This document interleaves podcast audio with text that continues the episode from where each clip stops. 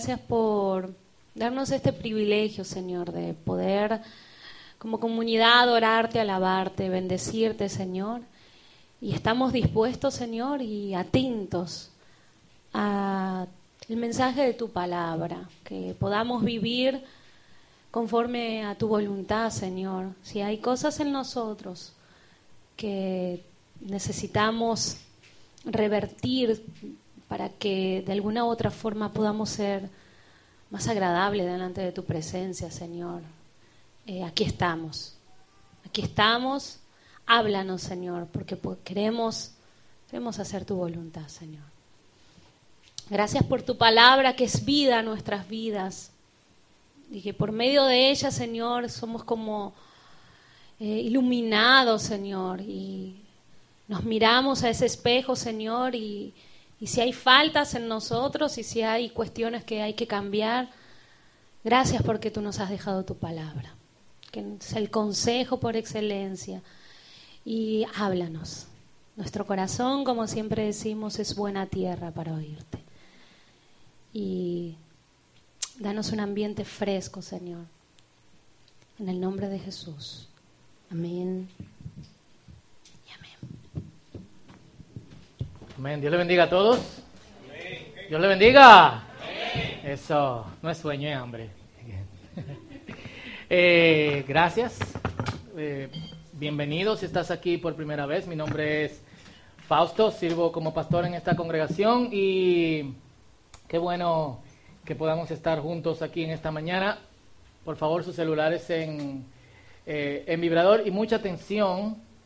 De verdad, yo creo que el mensaje de hoy requiere bastante atención. Ustedes saben que estamos hablando de las profecías de, eh, de Daniel, esas cosas que ustedes leen cuando quieren postear algo en Twitter o Facebook sobre bestias y cuernos y eh, etcétera.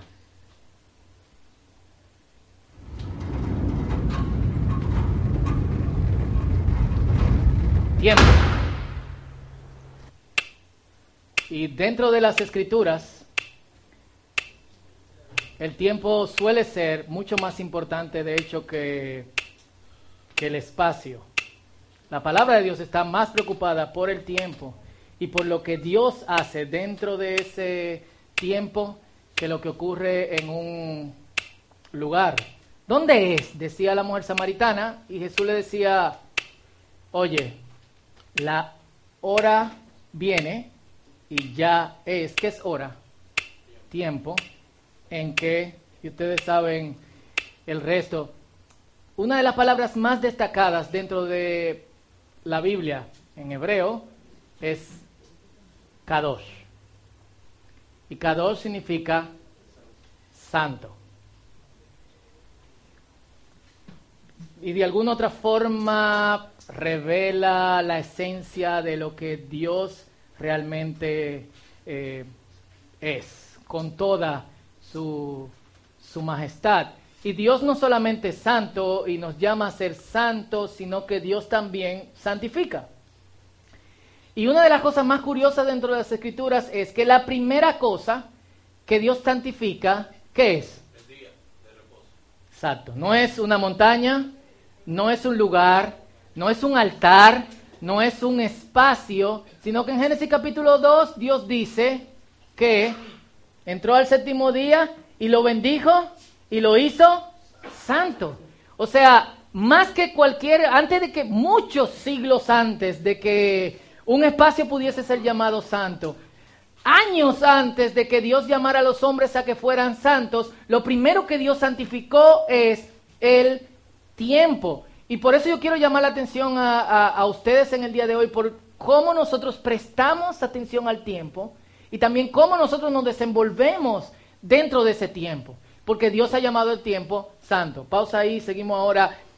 Y en profecía bíblica, las profecías nos enseñan que Dios no solamente santifica el tiempo, sino que Dios tiene control total de los tiempos. ¿Cuánto me da un amén?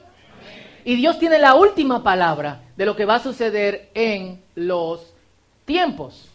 Y este tipo de información debe llevarnos, acercarnos mucho más a cómo nosotros respetamos nuestro tiempo.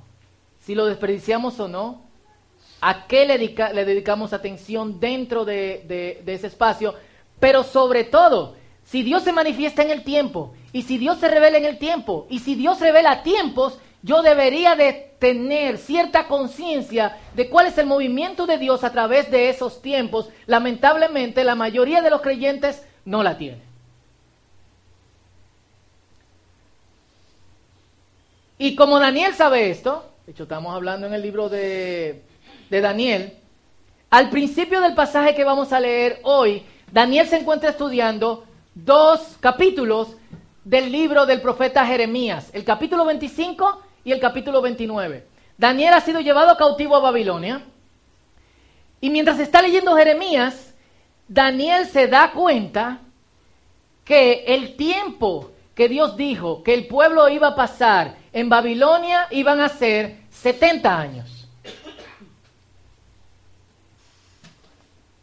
Y, de hecho, esto es lo que dice en el capítulo 29, versículo 10. Así ha dicho el Señor. Cuando se cumplen los 70 años, en el capítulo 25 se habla sobre Dios va a llevar cautivo al pueblo de Israel y van a pasar 70 años la tierra desolada en cautividad. El capítulo 29, versículo 10 dice, así dicho el Señor, cuando se cumpla 70 años de Babilonia, yo iré a visitarlos y les cumpliré mi promesa de hacerlos volver a este lugar. Oh, oh, Daniel se da cuenta de una cosita.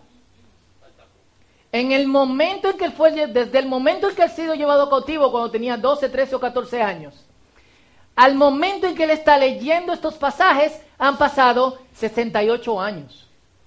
Qué loco, ¿eh? Y él dice, oh, faltando.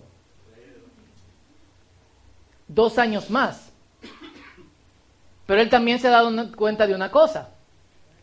¿Qué llevó al pueblo al cautiverio? ¿Qué llevó el pueblo al cautiverio? La desobediencia. ¿Qué llevó al pueblo al cautiverio? Ustedes pueden hablar aquí, señores, todo el círculo, por si acaso, ¿eh? Pueden vocear también. ¿Qué llevó al pueblo al cautiverio? Ah, exacto, ya. ¿Qué es lo que pasa aquí? Ustedes son de que no se puede hablar en el mensaje, se habla. ¿Qué pasó?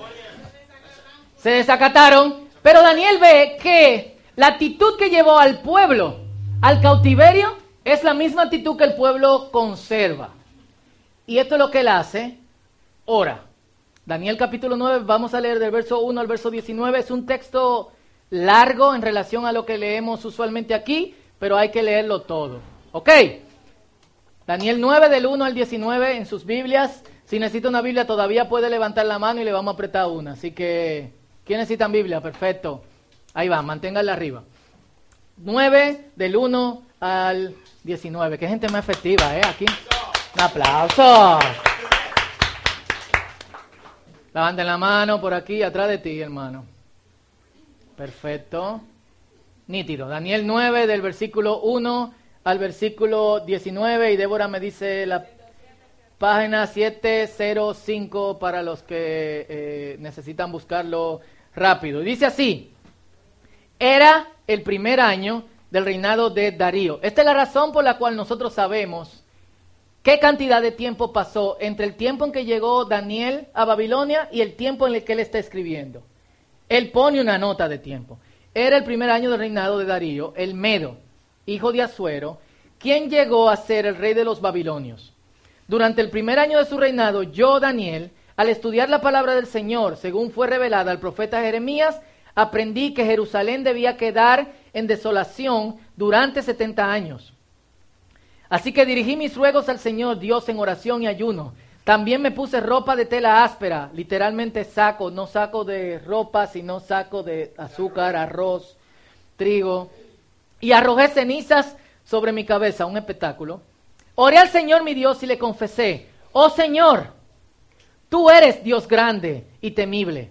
Siempre cumples tu pacto y tus promesas de amor inagotable con los que te aman y obedecen tus mandatos pero hemos pecado y hemos hecho lo malo. Nos hemos rebelado contra ti y hemos despreciado tus mandatos y ordenanzas. Nos hemos rehusado escuchar a tus siervos, los profetas, quienes hablaron bajo tu autoridad a nuestros reyes, príncipes, antepasados y a todo el pueblo de la tierra.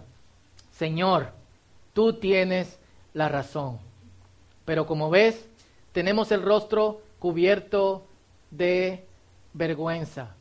La imagen es como cuando alguien hace un compromiso contigo y tú le preguntas, dime, resolviste, y te dice, no, no, pero no me mire, Dios, yo lo voy a hacer. Así mismo estaba el pueblo, pero descaradamente. Esto nos sucede a todos, tanto a los que están en Judá y en Jerusalén, como a todo el pueblo de Israel, disperso en lugares cercanos y lejanos, a donde quiera que nos has mandado por nuestra deslealtad a ti. Oh Señor, nosotros y nuestros reyes, príncipes y antepasados, estamos cubiertos de vergüenza porque hemos pecado contra ti. Pero el Señor nuestro Dios es misericordioso y perdonador, a pesar de habernos rebelado contra Él. No hemos obedecido al Señor nuestro Dios, porque no hemos seguido las instrucciones que nos dio por medio de sus siervos los profetas. Mucha atención al lenguaje que Él está usando y a las personas gramaticales que está usando dentro del texto. Todo Israel ha desobedecido tus instrucciones, te ha dado la espalda y ha rehusado escuchar tu voz. Entonces, ahora, a causa de nuestro pecado, se ha derramado sobre nosotros las maldiciones solemnes y los juicios escritos en la ley de Moisés, Moisés, siervo de Dios. Tú cumpliste tu palabra e hiciste con nosotros y nuestros gobernantes tal como habías advertido. Nunca hubo una calamidad tan grande como la que ocurrió en Jerusalén. Se han cumplido todas las maldiciones de la ley de Moisés escritas contra nosotros. Sin embargo, nos hemos rehusado a buscar la misericordia del Señor nuestro Dios al no reconocer su verdad ni abandonar nuestros pecados. Por lo tanto, el Señor nos ha enviado la calamidad que había preparado. El Señor nuestro Dios tuvo razón en hacer todas estas cosas porque no lo obedecimos. Noten la constante repetición, oh Señor nuestro Dios, al rescatar a tu pueblo de Egipto con gran despliegue de poder, le diste honor perpetuo a tu nombre. Pero hemos pecado y estamos llenos de maldad. En vista de tus fieles misericordias, por favor, Señor, aparta tu enojo y furor de tu ciudad, Jerusalén, tu monte santo. Todas las naciones vecinas se burlan de Jerusalén y de tu pueblo por causa de nuestros pecados y de los pecados de nuestros antepasados.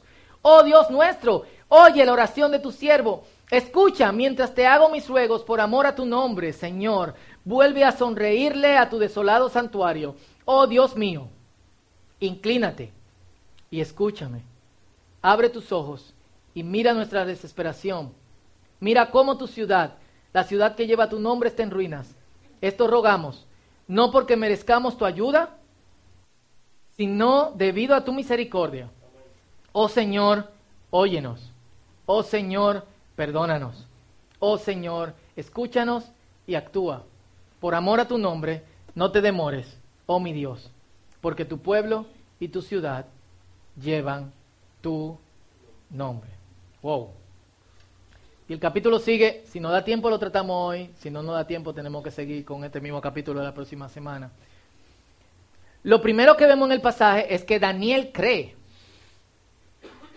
que lo que Jeremías ha predicho es literal. Él lee que dice Jeremías capítulo 29, versículo 10, que al cabo de los 70 años yo voy a visitar a mi pueblo y los haré regresar. Y él no empieza 70 multiplicado por la cantidad de palabras que se encuentran dentro del párrafo donde está ese versículo, da la cantidad de no sé cuánto, y fulanito piensa lo otro y no sé cuánto. Es porque nos solemos ir en una. Yo recuerdo que cuando yo era pequeño, eh, hace ya unos 5 o 6 años, eh, mi, primera conversación teológica profética fue sobre el rapto. El rapto es eh, la doctrina que dice que Jesucristo antes de su segunda venida va a llevarse a la gente que es fiel con él y después empieza la gran tribulación que la van a pasar todos los que no estuvieron caminando con eh, el Señor. Así que imagínate, en la mente de un jovencito, el rapto es, tú vas manejando Eh, el carro... Entonces nosotros pensamos como, ok, si yo voy manejando y me voy, ¿eh? Spoiler. Eh, ya están con Infinity War, estos tigres tienen la cabeza corroída por el pecado, es la Biblia que estaba hablando. Bueno, en Infinity War, al final, spoiler, pasa que algunos se van, chocan, accidente, lo que sea. Imagínate que el piloto sea cristiano, ¿qué va a pasar con todos los que están en el avión que no son el cristiano cuando el piloto y el copiloto se vayan? Fermín, uno de los muchachos que era de hecho el, uno, el, que era un poquito más adulto, estábamos entre 14 y 17 años, empezó la siguiente conversación. Pero Dios es misericordioso. Dios no puede permitir que Jesús venga en un momento donde haya mucha actividad. E inició la siguiente conversación. ¿A qué hora vendrá Jesús? ¿Vendrá de día? ¿O en qué momento? ¿Vendrá de día o vendrá de noche? Yo creo, decían algunos, que vendrá de noche porque si viene de noche hay menos accidentes, eh, no sé cuánto, ta, ta, ta. Eh, exacto. Y terminamos en, que no nos poníamos de acuerdo si era de noche o de día. Cuatro años después, nos dimos cuenta de algo importante. Aquí son las 2 y 14 del mediodía. Mi hermano vive en Manila, Filipinas. Son las 2 y 14 de la noche. Es decir, Jesús va a venir a todas las horas. va a venir a las 8, a las 9, a las 10, a las 11, a las 12, a las 13, a las 14, a todas las horas. O sea, nos fuimos en una, pero mal. Y así muchísima gente se va con lo profético. Daniel no le da, no le da el paso a irse en una. Él dice, Jeremías dice que son 70 años, son 70 años. Y si son 70 años y faltan dos, hay cosas que yo tengo que que yo tengo que hacer. Y de hecho, para, que, para, para los que llevan anotaciones, los judíos fueron llevados cautivos en el año 605 antes de Cristo. La primera migración de judíos de Babilonia a Israel, un grupo pequeño de unas dos mil personas, se empezaron a llegar en el año 537 antes de Cristo, un año después de lo que Daniel está escribiendo. Y se completó en el año 535 después de Cristo, 70 años y unos meses después de que habían sido llevados a cautiverio. Es decir, Daniel no estaba tan descabellado cuando pensó, esto es literal. Y si es literal, yo tengo que prestarle mucha atención. ¿Por qué? Porque el pueblo sigue igual. Yo vivo entre esta gente y esta gente no ha cambiado. Su condición es la misma. Su corazón no se ha vuelto al Señor.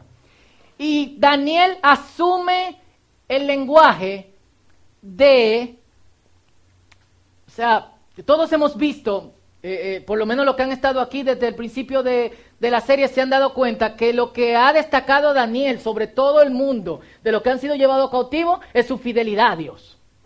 Si hay alguien que no ha pecado, es Daniel. Pero chequen el lenguaje que él asume, versículo 5 y versículo 6 hemos pecado. Hemos hecho lo malo. Nos hemos rebelado contra ti. Hemos despreciado tus mandatos y ordenanzas. Y nos hemos rehusado a escuchar. Y si leen el texto nuevamente, del versículo 1 al versículo 19, se repiten bloques constantemente. Señor, hemos pecado. Señor, hemos hecho lo malo. Nos hemos revelado. Hemos despreciado tus escrituras y nos hemos rehusado a escuchar. Nada de esto Daniel lo había hecho. Pero, y esto es lo sorprendente de este pasaje, y lo loco y lo explota cabeza que es, que es todo conectado con las escrituras, por todas partes. Daniel no solamente está estudiando la cantidad de tiempo que hay desde que él salió hasta donde van a volver, que faltan dos años, él también se ha dado cuenta por las escrituras que la razón por la cual ellos han sido llevados a cautiverio es porque en el libro de Deuteronomio dice que si el pueblo de Israel hace esto, esto, esto y esto y esto, el Señor va a bendecir la tierra, pero si el Señor hace esto, si ellos hacen esto, esto, esto y esto, ellos iban a ser llevados cautivos. Lo dice y lo profetiza mil años antes de que esta cosa suceda. Y si lo profetiza mil años antes de que estas cosas suceden, y después profetiza que va a suceder y que en 70 años van a volver, si el que hizo que en mil años sucediera, entonces en 70 años va a hacer que pase. Pero no solamente eso, Daniel se da cuenta por las escrituras que faltó, qué ingrediente no fue el clave para que se impidiera que el pueblo fuera llevado al cautiverio, y él lo hace. Ezequiel capítulo 22, versículo 30 dice, que la razón por la cual Dios llevó a su pueblo al cautiverio es porque buscó entre, entre ellos a un hombre que hiciese vallado, y aquí hombre o mujer, hombre entiéndase por lo que le gusta el lenguaje inclusivo y todas esas cuestiones que está apareciendo ahora.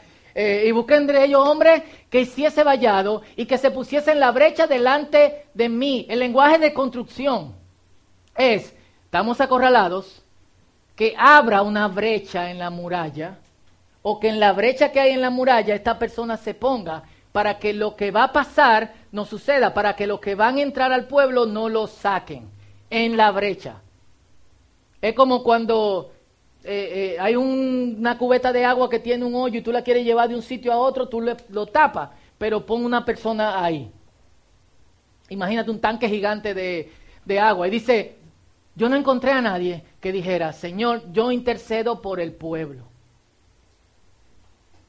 Y si él no encontró a nadie, y el pueblo sigue en pecado, y se supone que debemos volver en dos años, entonces lo que yo tengo que hacer es ser ese alguien. Yo voy a ser la persona que se va a poner la brecha por el pueblo. Daniel pudo hacer lo siguiente. Señor, quedamos como siete y ocho que somos fieles a ti. Y tenemos 70 años aquí. Los otros, esos desgraciados, no te han escuchado. No han seguido tu pacto. No han seguido tu camino y yo no sé qué tú vas a hacer con ellos. Ojalá tú tengas misericordia de ellos, pero nosotros no hemos portado bien. Entonces tú, nosotros somos uno con el universo, llévanos y devuélvanos a la tierra de acuerdo a tu promesa. No, él se pone en la brecha y dice, yo quiero que mi pueblo vuelva, yo quiero que mi gente vuelva. Lo que debe hacernos meditar entre, eh, entre, otras, entre otras cosas es que Muchas veces, en medio de una sociedad malvada, desgraciada, podrida, lo que nosotros atentamos es al escape. Todo el que dominicano aquí sabe que de 10 amigos, si 8 tuviesen la posibilidad de irse, y estoy siendo totalmente conservador, se fuesen. Y fácilmente, en algunas conversaciones que tenemos sobre, disculpen la palabra, lo jodido que está la sociedad dominicana, nosotros decimos, oye, nada, hay que, hay que ver porque hay que tener... Yo he visto gente que tiene la posibilidad de tener otra nacionalidad y lo que dicen es lo siguiente, yo la estoy sacando porque tú nunca sabes. Es una vía de escape. Y tan podrida está esta sociedad que la semana pasada fue la Marcha Verde. Y yo estaba como, wow, que ah, pero mucha gente marchando por el bien de este país. En la tarde salgo con mi familia, no recuerdo a dónde íbamos a ir. En la esquina de mi casa hay un señor que vende coco de agua y había dos jipetas parqueadas en la calle, tapándola con la puerta abierta porque estaban comprándole coco de agua al tipo y al lado estaban dos motores de la policía comprándole también coco de agua al tipo. Entonces, ¿qué marcha verde ni qué marcha verde? Hay ciertas condiciones que tienen que cambiar dentro de nuestra de nuestra sociedad. Pero que escape ni que escape. ¿Por qué no nos ponemos en la brecha por este país? ¿Por qué no nos podemos, y, honestamente, y ustedes me han ido diciéndolo varias veces, lo que nos queda a nosotros es tocar fondo. Pero ¿por qué deberíamos tocar fondo cuando nosotros pudiésemos ponernos en la brecha por nuestro país? Todos los que estamos aquí tenemos gente que ha hecho exactamente lo que hizo el pueblo de Israel no escucha, pecó, se entregó a la maldad y le dio la espalda a los mandatos del Señor. Y lo hemos soltado en banda y si nos ponemos en la brecha por esa gente. Hay gente que te quilla ya, porque cuando tú hablas y tú le dices, no siga por ahí, no camine, te sigue trayendo, no busque ayuda de mi parte. ¿Por qué tú estás buscando ayuda conmigo? Te embromate. Porque no nos ponemos en la brecha por esa persona. Daniel, puede escapar, él lo sabe. Él se va ahí en la primera ola de, de, de, judíos y lo hizo. Pero, ¿por qué escapar solo? Cuando el Señor revela en su palabra y él lo más loco, esto es como un Inception, ¿quiénes han visto esa película? Donde hay un sueño entre un sueño, entre un sueño, entre un sueño. Este tipo está viendo una revelación de la palabra, que es a causa de otra revelación de la palabra, que pasó porque no se hizo algo que revela la palabra. Entonces, si hay revelación de la palabra y la revelación de la palabra continúa y Dios revela exactamente los tiempos a sus hijos, ¿por qué yo no puedo hacer? Están conmigo aquí. Yo sé que es la hora del hambre, pero nítido. Eh, ¿Por qué yo no puedo hacer lo que se supone que yo debía hacer cuando había la oportunidad de hacerlo y nadie lo, eh, lo hizo. ¿Cómo Daniel llega al entendimiento profético? Por las escrituras. ¿Cómo Daniel llega al entendimiento de lo que tiene que hacer por las escrituras? Lo que me hace preguntarte en el día de hoy, ¿cuál es tu relación con las escrituras? ¿Cuál es? En la mayoría de los casos, y hablamos de esto la semana pasada, y perdón que lo repita, pero tenemos que repetirlo, buscamos en las escrituras cómo motivarnos, cómo inspirarnos.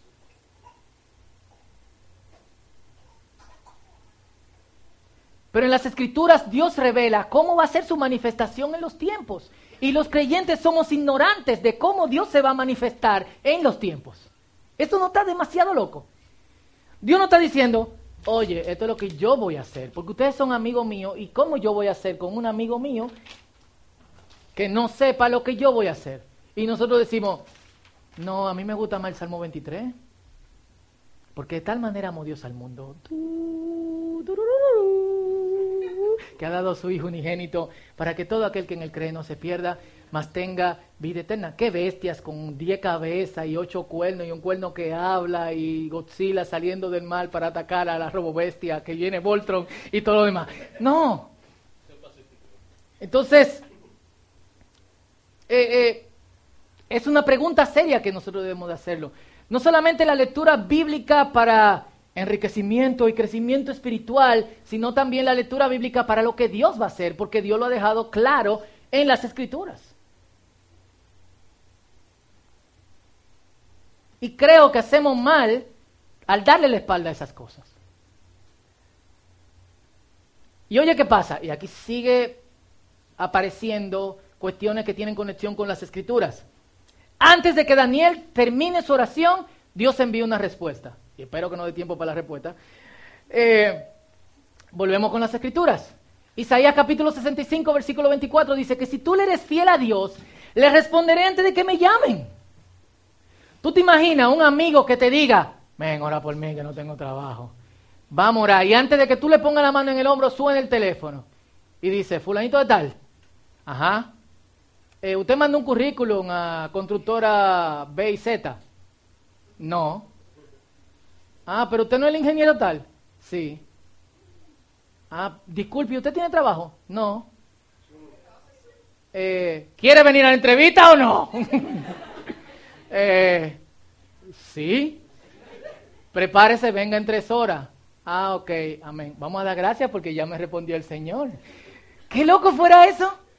¿Tú te imaginas? De que antes de que tú oraras, el Señor dijera como que, déjame responderle. Y es lo que Él promete con quienes son fieles a Él. Dice, yo creo que Caleb quiere decir algo.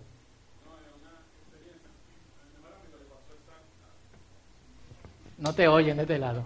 Y no saben quién tú eres. Un aplauso a Caleb.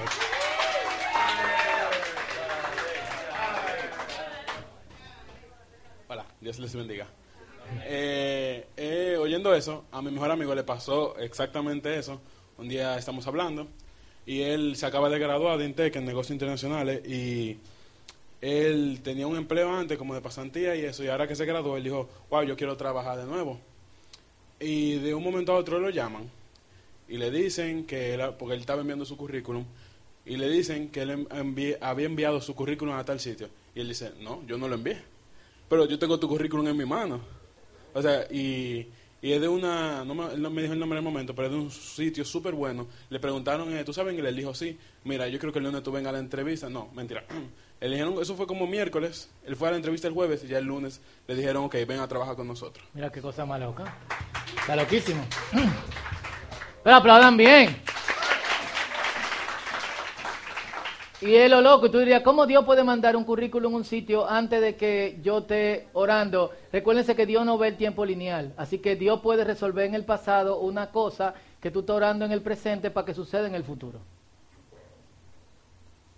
Porque Dios no ve la cosa así, Dios ve la cosa así. Ah, tú estás orando por esto. Ok, déjame poner el currículum aquí, en el pasado. Te van a llamar antes de que tú ores, lo que sea. Pero es que fiel, me voy a adelantar y voy a responder a tus oraciones. Antes de que Daniel pudiese terminar su oración, el Señor le respondió con otra profecía. Es como, wow, ok. Está fuerte esto hoy. Y pueden leer el resto del pasaje en su casa, pero esto es lo que le dice el, el ángel Gabriel que se le aparece. ¿Cuánto el periodo de tiempo en que van a volver al cautiverio? ¿Cuánto era? 70 años. Ok, entonces Daniel va a ver ahora siete periodos, de hecho, de 70 periodos, de 7 años cada uno periodo. 7 por 70, ¿cuántos son? ¿Cuánto es? 490. Eso va a empezar a suceder exactamente en el momento en que los judíos terminen de reconstruir la muralla y terminen de construir a Jerusalén. En ese momento van a suceder dos cosas.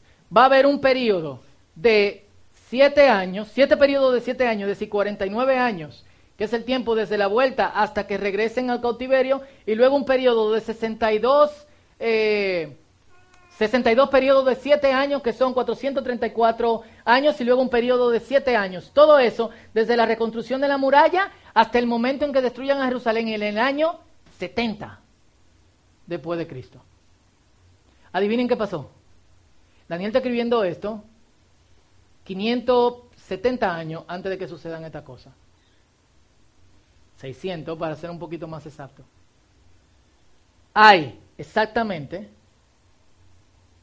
430 años entre la reconstrucción de, perdón, hay exactamente 34 años entre que Esdras llegó y la reconstrucción del muro. Hay exactamente 400 años de silencio desde que terminan, profetiza el último profeta hasta que aparece Jesucristo. Hay exactamente 70 años desde que aparece Jesucristo hasta que se destruye Jerusalén.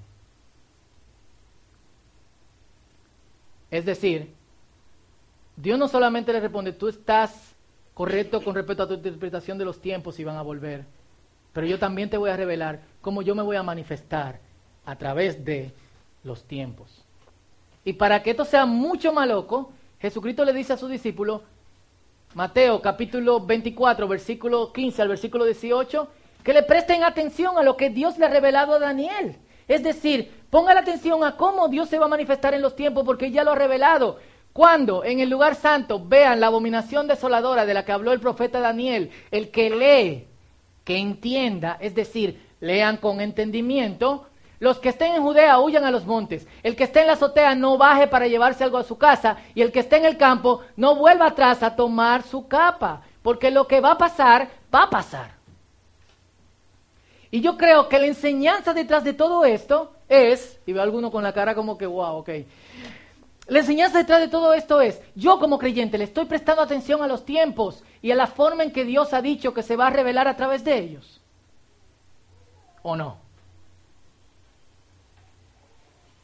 Porque esto no solamente nos dice que Dios tiene el control de estos tiempos, sino que Dios tiene la última palabra con respecto al fin. Y a pesar de lo caótico, desgraciado y, oscuro que se pueda ver el mundo, el final para los que son fieles a Dios es esperanza.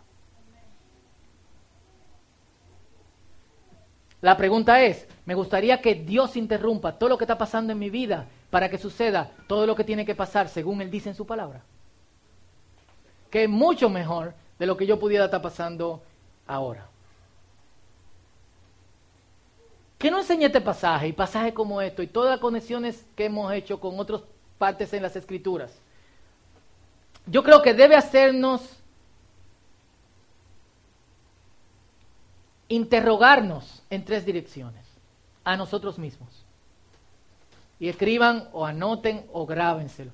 ¿Cuál es tu relación con el tiempo? Como tú estás viviendo a través del tiempo que se te ha dado. Y el tiempo se ha transformado para nosotros en un recurso muy valioso. Tiempo es dinero. De hecho, poniéndola a la luz de la profecía de la Biblia es mucho más valioso todavía. ¿Cuál es mi relación con ese tiempo? Dos, ¿cuál es mi relación con las escrituras? ¿Cuál es tu relación con la palabra? No como un texto inspiracional a donde tú vas cuando tú estás de guañingado y desbaratado, porque también es eso, pero como un texto que nos revela lo que Dios va a hacer y el plan que Dios tiene a través de los tiempos, no solo conmigo, sino con todo el mundo. Yo como creyente debería de hacerlo porque Dios lo ha compartido conmigo. Y Dios lo ha compartido conmigo para que yo me ponga en la brecha por gente. Cuando en Génesis capítulo 20 Dios va a destruir a Sodoma, dice que se está marchando, se devuelve y dice, le dice a los otros dos que andaban con él y dice, y le voy a ocultar a Abraham lo que voy a hacer, siendo que él es fiel y yo voy a hacer grandes cosas con él. Y vuelve a donde Abraham y le dice, yo voy a destruir a Sodoma y Gomorra. ¿Y sabe qué hace Abraham? ¿Qué hace Abraham? Póngalo en el, en, el, en el lenguaje de la prédica de hoy. ¿Qué hace Abraham?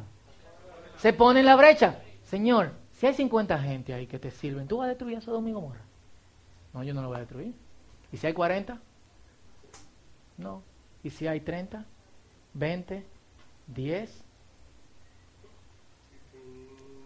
No había, pero se puso en la brecha. Y yo creo que nosotros tenemos gente por la que deberíamos poner en la brecha sabiendo lo que Dios va a hacer al final de los tiempos. Esa es la última cosa. ¿Te pondrías en la brecha por alguien? Esas tres preguntas. Tu relación con el tiempo, tu relación con las escrituras, te pondría en la brecha por alguien. Y me gustaría empezar por la última. Y si puedes, y eres muy amable, de inclinar tu cabeza y cerrar tus ojos.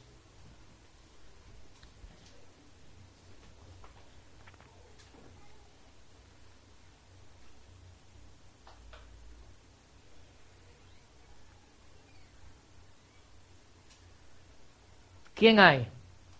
¿A quién o a quiénes conoces? Que están en cierta trayectoria tan peligrosa o están viviendo de una manera tan caótica. Gente que incluso quizá tú has soltado, por lo que tú debes ponerte en la brecha hoy.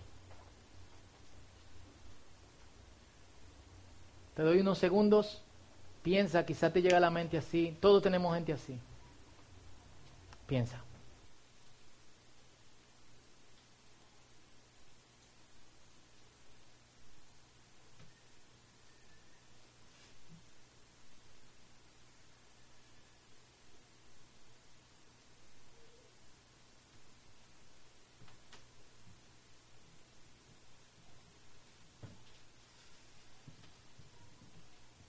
Dos, vamos a hacer un compromiso con Dios hoy de orar por esa persona y ponerlo en la brecha por esa o esas personas hasta que algo pase. Ahora.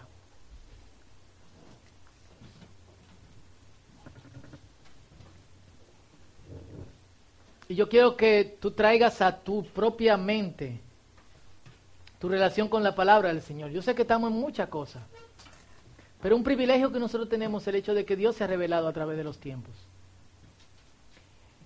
Y Dios quiere que nosotros conozcamos esa revelación. Yo creo que nosotros no deberíamos de desperdiciar, eh, desperdiciar eso. Creo que nosotros no deberíamos desperdiciar eso. Entonces, ¿cuál es nuestra relación con las escrituras a partir de hoy? Vamos a hacer un compromiso de vigilar los tiempos